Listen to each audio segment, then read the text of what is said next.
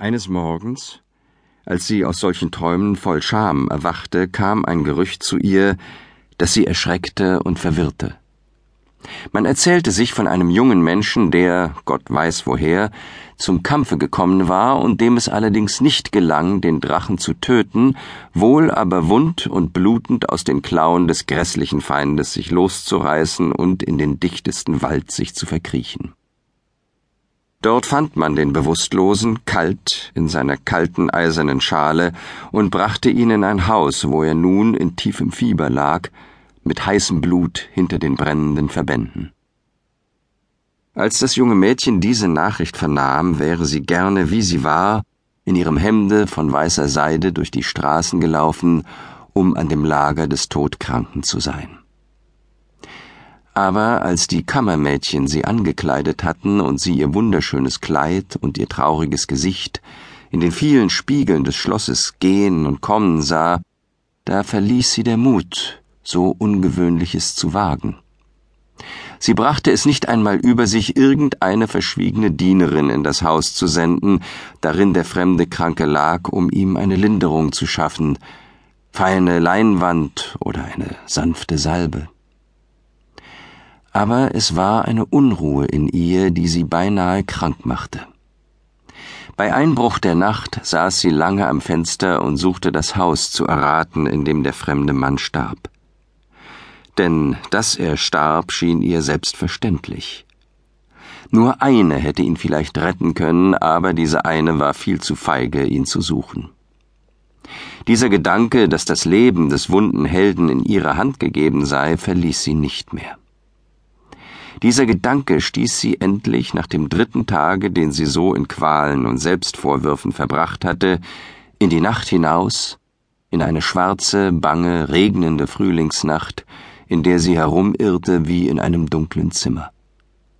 Sie wusste nicht, woran sie das Haus erkennen würde, das sie suchte aber sie erkannte es ohne weiters an einem Fenster, das weit offen stand, an einem Licht, das drinnen im Zimmer brannte, einem langen, seltsamen Licht, bei dem niemand lesen oder schlafen konnte. Und langsam ging sie an dem Hause vorbei, hilflos, arm, versunken in die erste Traurigkeit ihres Lebens. Sie ging weiter und weiter. Der Regen hatte aufgehört. Über losen Wolkenstreifen standen einzelne große Sterne, und irgendwo in einem Garten sang eine Nachtigall den Anfang ihrer Strophe, die sie noch nicht vollenden konnte. Sie hob immer wieder fragend an, und ihre Stimme war groß und gewaltig aus der Stille gewachsen, wie die Stimme eines Riesenvogels, dessen Nest auf den Wipfeln von neuen Eichen ruht. Als die Prinzessin endlich die Blicke, in denen Tränen standen, von ihrem langen Wege erhob, sah sie einen Wald und einen Streifen Morgen dahinter.